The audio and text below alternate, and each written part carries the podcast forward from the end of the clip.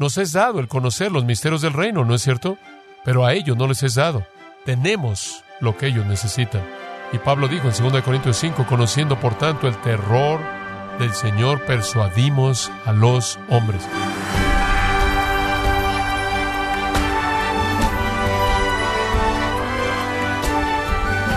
Le damos las gracias por acompañarnos en su programa Gracias a vosotros con el pastor John MacArthur.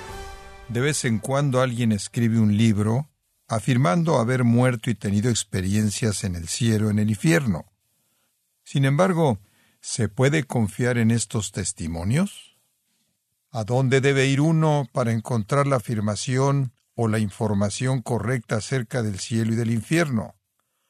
Hoy, John MacArthur muestra que para aprender de este tema, solo hay un recurso de información confiable y que nunca cambia. Parte de la serie Las parábolas del reino, aquí en gracia a vosotros. Y ahora tenemos el privilegio elevado y sagrado de venir a la palabra preciada de Dios, y para ello lo aliento, si es tan amable, a tomar su Biblia y acompañarme a Mateo capítulo 13. Mateo 13 versículos 47 al 52. Llegamos a la última de siete parábolas presentadas por nuestro Señor Jesucristo en este capítulo 13. Y este es el clímax. Esta parábola en particular es una parábola acerca de juicio, es una parábola acerca del infierno. Y el punto clave de la parábola se encuentra en el versículo 50, el horno de fuego. Allí será el lloro y el crujir de dientes. Nuestro Señor habló mucho y con mucha frecuencia acerca del infierno. Dijo muchas cosas acerca de la morada de los condenados, los impíos, los que rechazan a Cristo, pero de todas las cosas asombrosas y aterradoras que Jesús jamás dijo, quizás la más asombrosa fue cuando le dijo a los líderes judíos, ¿Cómo escaparéis de la condenación del infierno? En Mateo 23, 33. ¿Cómo escaparéis de la condenación del infierno? Nos parece extraño oír palabras así saliendo de la boca del Señor Jesucristo, porque no asociamos al Señor Jesucristo con el infierno, con la frecuencia que debiéramos. Él dijo más acerca del infierno de lo que dijo acerca del amor. Él dijo más acerca del infierno que el resto de los predicadores bíblicos combinados. Y si vamos a modelar nuestra predicación según el patrón de la predicación de Él, entonces el infierno es un tema primordial para nosotros. La otra noche oí a un rocker punk adolescente siendo entrevistado, y el reportero le dijo a la mujer, ¿qué es lo que esperas con mayor gusto? ¿Qué hay en el futuro para el rock punk? Ella dijo, la muerte. Espero con gusto la muerte. Él dijo, ¿por qué? Ella dijo, quiero ir al infierno porque el infierno va a ser divertido. Espero ir al infierno. Quiero morir para que pueda ir al infierno y divertirme. ¡Qué engaño! El infierno no es divertido.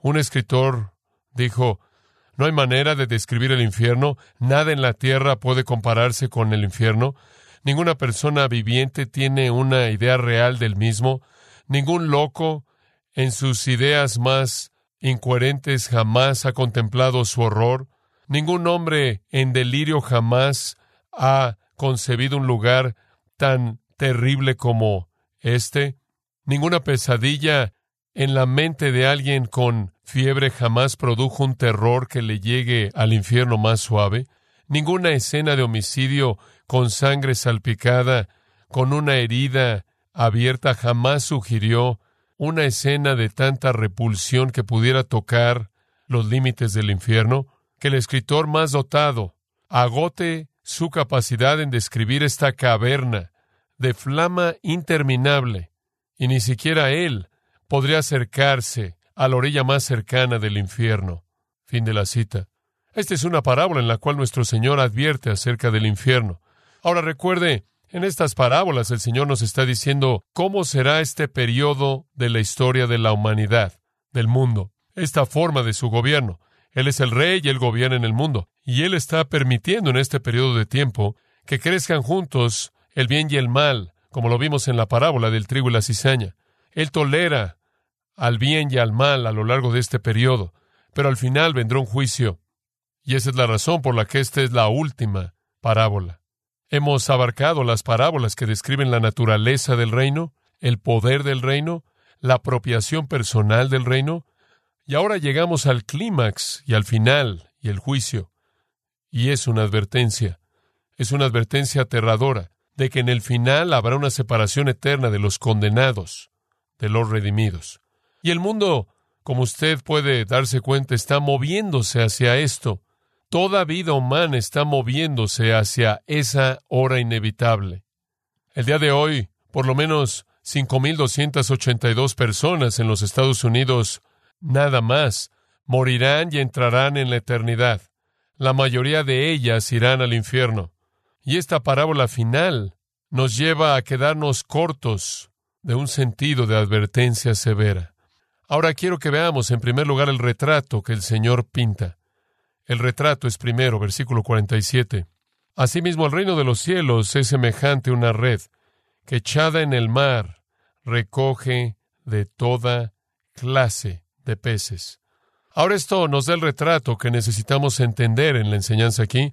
La pesca en la época de nuestro Señor era algo común. La pesca era un estilo de vida. La pesca para algunos de los discípulos era su estilo de vida.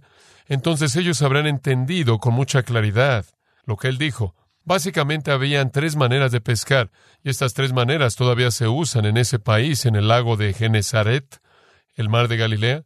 El primero era con una cuerda y un anzuelo la cual atrapa peces uno a la vez. En Mateo capítulo 17, versículo 27, el Señor Jesús le dijo a Pedro, coloca tu cuerda y tu anzuelo en el mar, y atrapa un pez y abre su boca y encuentra dinero, y entrégalo y úsalo para tus impuestos y para los míos. Y esa fue una ilustración del tipo de pesca que se realizaba con una cuerda y un anzuelo. Antes, en el capítulo 4 de Mateo, el Señor se había encontrado con los discípulos, Pedro y Andrés, y estaban pescando, y dice en el 4.18, arrojando una red en el mar. El segundo tipo de pesca era aventar una red. Anfiblestron es la palabra en el griego, y era una red muy especial. Era una red que era como un círculo grande, y en el perímetro externo del círculo habían pesas. Era jalada, se cerraba por la parte de en medio, y los pescadores llevaban una cuerda en su brazo. La red se envolvía, el hombro estaba envuelto por la red, y conforme los peces llegaban a la costa y arrojaban la red, y se habían vuelto, claro, tan diestros en ello que entraba el agua como un círculo grande, y conforme se hundía hacia la parte de abajo, capturaba, conforme los pesos jalaban las orillas, a todos los peces que estaban en esa área. Entonces el pescador observaba hasta que veía la escuela de peces y después él giraba eso y así abría su círculo completo y capturaba los peces. Y después la cuerda que tenía en su muñeca era jalada y, y cerraba la red hasta que tenía una especie de costal y él jalaba la red a la costa llena de la pesca. Y esa es la red que nuestro Señor usó para hablar de ser pescadores de hombres arrojen la red y atrapen hombres para Cristo y métanlos. Pero esa no es la red que es usada aquí. Ese es un término completamente diferente en el griego. Este término es un término único. Es el término sahene. Y tiene que ver con lo que era llamada una red saine o una red de otro tipo. Es un término muy distintivo.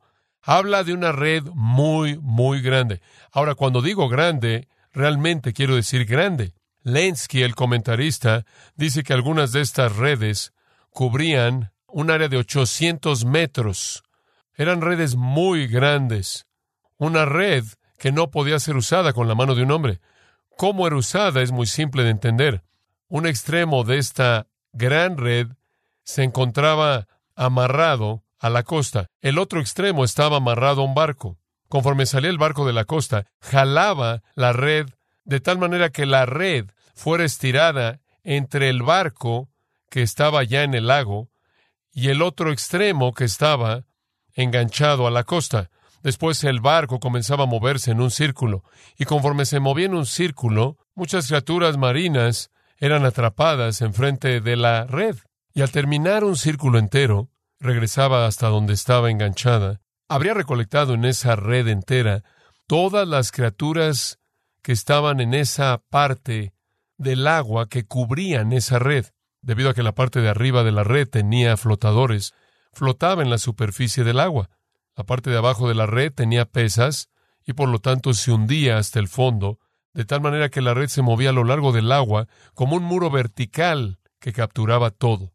Ahora, lo que nuestro Señor quiere que entendamos en esta red básicamente son dos cosas. Una es el tamaño inmenso de la red y dos es el hecho de que mete todo, un conglomerado, una pesca inclusiva.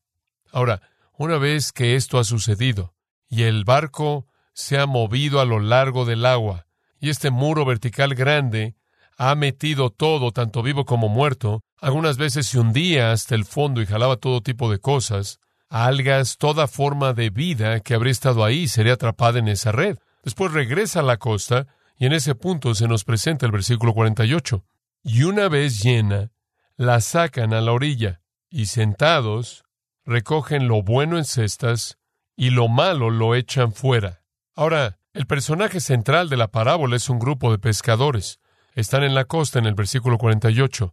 Y yaciendo ahí, a la orilla del agua, está esta red enorme que se acaba de sacar. Y literalmente está empapada y llena de vida, llena del conglomerado de criaturas que han sido sacadas del agua. Y después comienza un proceso muy lento, deliberado, cuidadoso, paciente, sin presión, preciso, que ejerce conocimiento, conforme separa lo bueno de lo malo. Se sentaron. Era algo que hacían con mucho cuidado, con mucha paciencia.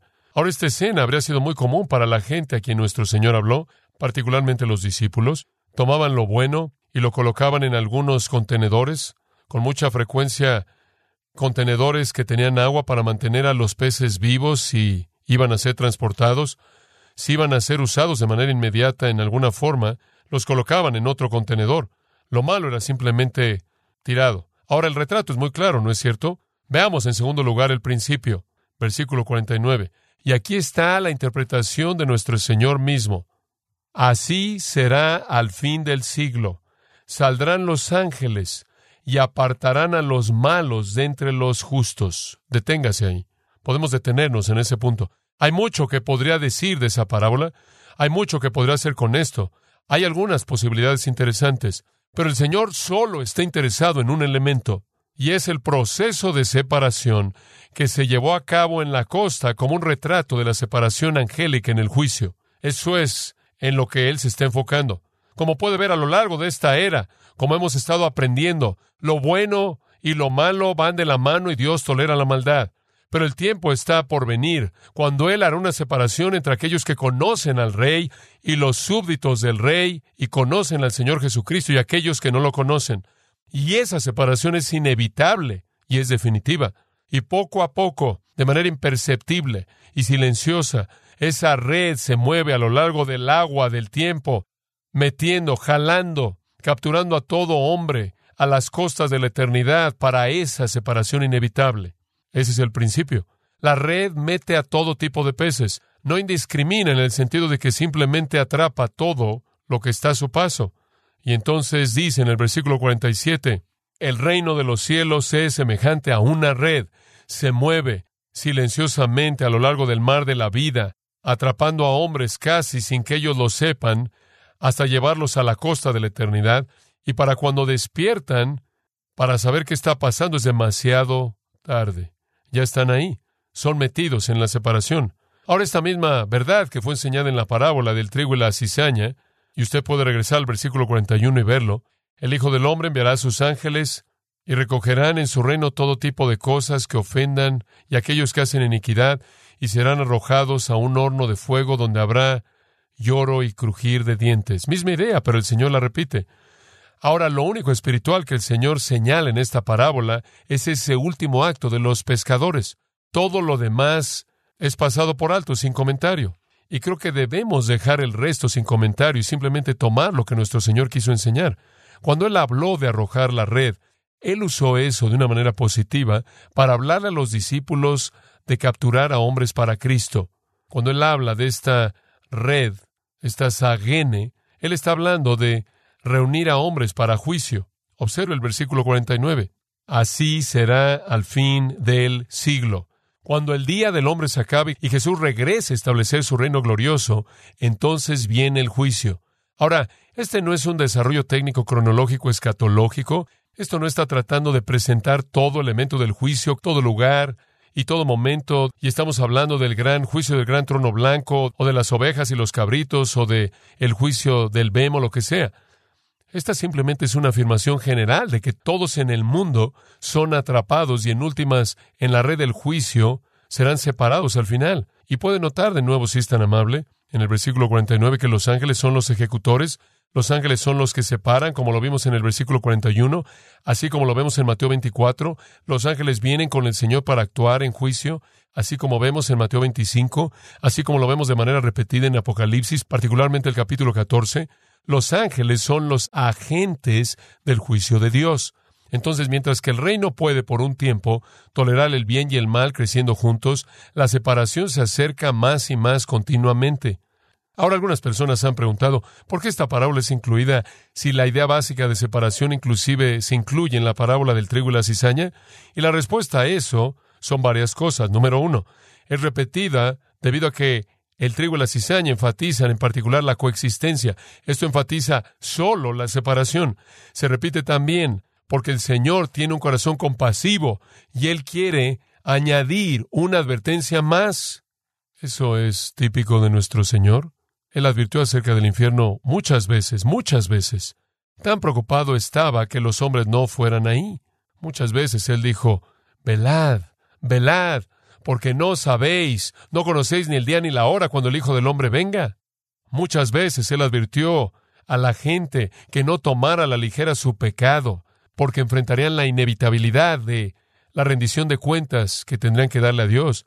Él fue lo suficientemente compasivo como para ver a los hombres camino a la condenación y los llamó.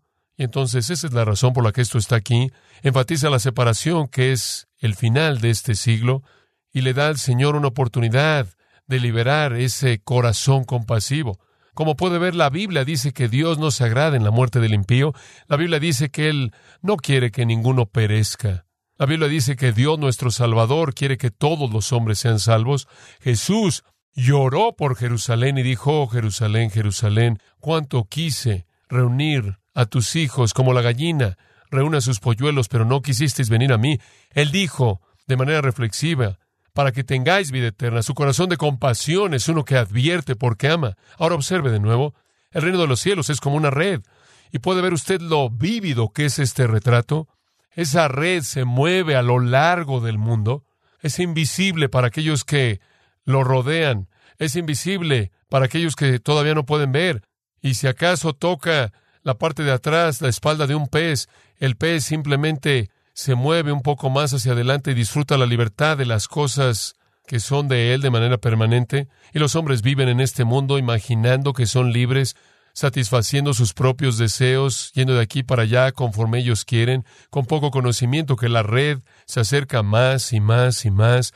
La gente flota en la libertad del mar amplio y abierto de la vida sin conocer las líneas invisibles del juicio que se acercan más y más, y cada vez que son tocadas por ello, se alejan un poco más y son tocados una vez más y se alejan un poco más y finalmente son movidos una vez y llegan al otro lado porque se está moviendo hacia la costa y después los peces de manera salvaje pueden buscar el mar solo para ser atrapados una vez más en la misma red, finalmente para ser llevados a la costa, aunque están moviéndose de lado a lado y entran a una muerte silenciosa. Y así es. Los hombres quizás no perciben el reino, quizás no vean a Dios moviéndose en el mundo, pero se está moviendo. Y con mucha frecuencia los hombres, cuando son tocados por el Evangelio de Jesucristo o amenazados con la amenaza del juicio, huyen a la libertad que creen que tienen por delante. Pero tarde o temprano regresan a la misma red, porque no hay libertad ahí, y de manera inevitable se están moviendo hacia el juicio. Todos los hombres son atrapados por la red, el reino en últimas los va a incluir a todos y Dios, junto con sus ángeles, separará. Ahora eso me lleva a un tercer pensamiento, y ese es el peligro. El peligro. Versículo 50. Y los echarán en el horno de fuego. Allí será el lloro y el crujir de dientes. Ahora ese es un versículo aterrador, y le confieso que me afecta a mí tanto como le afecta a cualquier otra persona. Es un versículo aterrador, horrendo. Y si hay alguna doctrina en la Biblia que usted no quisiera que estuviera ahí, es la doctrina del infierno. Pero eso no la elimina, está ahí. Y este es el corazón, esta es la médula del asunto. Los echarán en el horno de fuego. Esas son palabras aterradoras por parte de nuestro Señor, y sin embargo habló más del infierno que cualquier otra persona. Y creo que hay una razón. ¿Sabe lo que creo? Yo creo que si Jesús no nos hubiera enseñado del infierno, no le creeríamos al que hubiera hablado del infierno. Tenía que ser Él. Es tan inconcebible. Nos causa tal repulsión. No podemos concebir una condenación eterna. Y tenía que ser nuestro Señor quien dijera esto. De lo contrario, nunca podríamos haberlo aceptado. Fue su propio énfasis especial. Y Él fue un predicador del infierno. Más que cualquier otra cosa, Él amenazó a los hombres con el infierno. Y si usted no cree que así lo hizo, entonces no ha estado observando con cuidado su ministerio. No me acompañe, simplemente escuche y escriba los versículos si gusta, pero escuche lo que dijo en Mateo 5:22. Él dijo, y todo aquel que diga necio estará en peligro del fuego del infierno. En el versículo 29 del capítulo 5, si tu ojo derecho te es ocasión de caer, sácalo y échalo de ti, porque es mejor que uno de tus miembros perezca y no que todo tu cuerpo sea echado al infierno. Versículo 30, y si tu mano derecha te es ocasión de caer, quítala y échala, porque es mejor que uno de tus miembros perezca y no que todo tu cuerpo sea echado al infierno. En el capítulo 7, versículo 27, él dijo, y la lluvia descendió, y sopló el viento, y golpeó en aquella casa, y cayó, y grande fue su caída. Y esa también es una referencia a la condenación. En el capítulo 8, versículo 12, los hijos del reino serán echados a las tinieblas de afuera. Ahí será el lloro y el crujir de dientes. Capítulo 11, versículo 20, él comenzó a condenar a las ciudades en las que había hecho más obras porque no se arrepintieron. Y él les dice, serán derribados al infierno. Estas son palabras serias, serias de nuestro Señor. Lo mismo es el caso en el capítulo 12, dice en el versículo 36, Toda palabra ociosa que los hombres hablen, darán cuenta de ella en el día del juicio, porque por tus palabras serás justificado y por tus palabras serás condenado. Él habla acerca de un demonio que deja un hombre y después siete más regresan que son más impíos que él y el postrer estado del hombre es peor que el primero, así será para esta generación impía. En el capítulo 18, y estos son ejemplos, dice, todo aquel que haga tropezar a un pequeño de estos que creen en mí, será mejor que se amarrara una piedra de molino y sea hundido en la profundidad del mar. Y después él regresa a hablar de ser arrojado al fuego eterno en el versículo 8, ser arrojado en el fuego eterno del infierno, versículo 9, capítulo 18. Esta fue una parte constante de lo que nuestro Señor enseñó. Y usted va al capítulo 21, versículo 43, el reino de Dios será quitado de vosotros y será dado una nación que dé frutos del mismo, y todo aquel que caiga en esta piedra será quebrantado, pero aquel sobre quien caiga lo hará pedazos.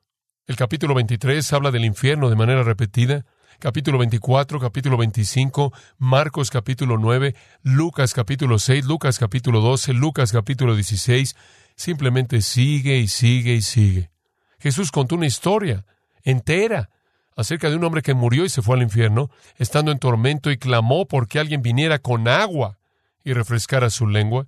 Ahora, entonces, si usted fuera a evaluar cuál debería ser el énfasis de la predicación, en base al ejemplo de Cristo, debe ser predicación acerca del infierno. Nuestra generación no hace eso. Nos debe convencer de pecado que decimos tan poco acerca del infierno. Es tan difícil de creer, es tan aterrador, es tan impresionante que tuvo que venir del Señor, de lo contrario nunca habríamos podido aceptarlo. Ahora, ¿qué es este horno de fuego? ¿Qué es el infierno? El infierno es un lugar de tormento sin alivio. Es un lugar de tormento sin alivio. Es un lugar de miseria horrenda. Y la Biblia lo define como tinieblas, tinieblas de afuera. Eso es un foso de oscuridad profunda, oscuridad que está lejos de la luz, una oscuridad impenetrable, una oscuridad que engloba todo. Y esa oscuridad sin la esperanza de luz para siempre.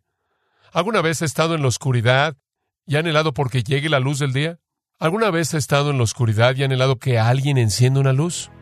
Estar en ese tipo de oscuridad que engloba todo y saber que durante todos los siglos de los siglos de la eternidad nunca será la luz. Así es como nuestro Señor describe el infierno. Una oscuridad sin alivio por los siglos, sin esperanza de luz, sin esperanza del amanecer. Y la Biblia también dice que es un fuego. Ahora, no es un fuego que conocemos como fuego, quemar algo en este mundo, pero el fuego es la manera en la que Dios lo describe, porque es un tipo de fuego sin alivio que atormenta, más terrible que cualquier fuego que jamás conoceremos. Pero el fuego describe el tormento de los condenados, la oscuridad describe el tormento de los condenados. No hay luz, no hay luz jamás, jamás.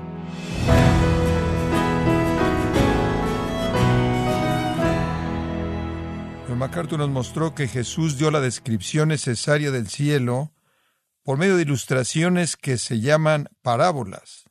Hoy vimos cómo Jesús utilizó parábolas para describir la realidad del infierno, parte de la serie titulada Las parábolas del reino, aquí en gracia a vosotros. Estimado oyente, tenemos a su disposición el libro Las lecturas diarias de MacArthur, en donde se nos ayuda a tener un conocimiento más profundo y una mejor comprensión de la verdad de Dios. Adquiéralo visitando gracia.org o en su librería cristiana más cercana. También puede descargar todos los sermones de esta serie Las parábolas del reino, así como todos aquellos que he escuchado en días, semanas o meses anteriores. Y recuerde, Puede leer artículos relevantes en nuestra sección de blogs, ambos en gracia.org. Si tiene alguna pregunta o desea conocer más de nuestro ministerio, como son todos los libros del pastor John MacArthur en español, o los sermones en CD, que también usted puede adquirir, escríbanos y por favor mencione la estación de radio por medio de la cual usted nos escucha en gracia a vosotros. Es importante conocer no solo el país y ciudad de donde usted nos escucha, sino también la radio. Para quienes contactan nuestro ministerio por primera vez, pueden solicitar una copia del mensaje de promoción sin costo alguno, un mensaje por oyente únicamente. Si usted vive en los Estados Unidos o Puerto Rico, escríbanos a Gracia Vosotros, P.O. Box 4000, Panorama City, California, 91412. O puede escribirnos a través del siguiente correo electrónico radio arroba gracia punto org. Y en nuestra oración que Dios haya obrado en su vida y hablado a su corazón, desafiándole y ministrándole por medio de la enseñanza de su palabra y tenga presente que sus oraciones son vitales y que puede ofrendar a gracia a vosotros yendo a nuestra página en gracia.org.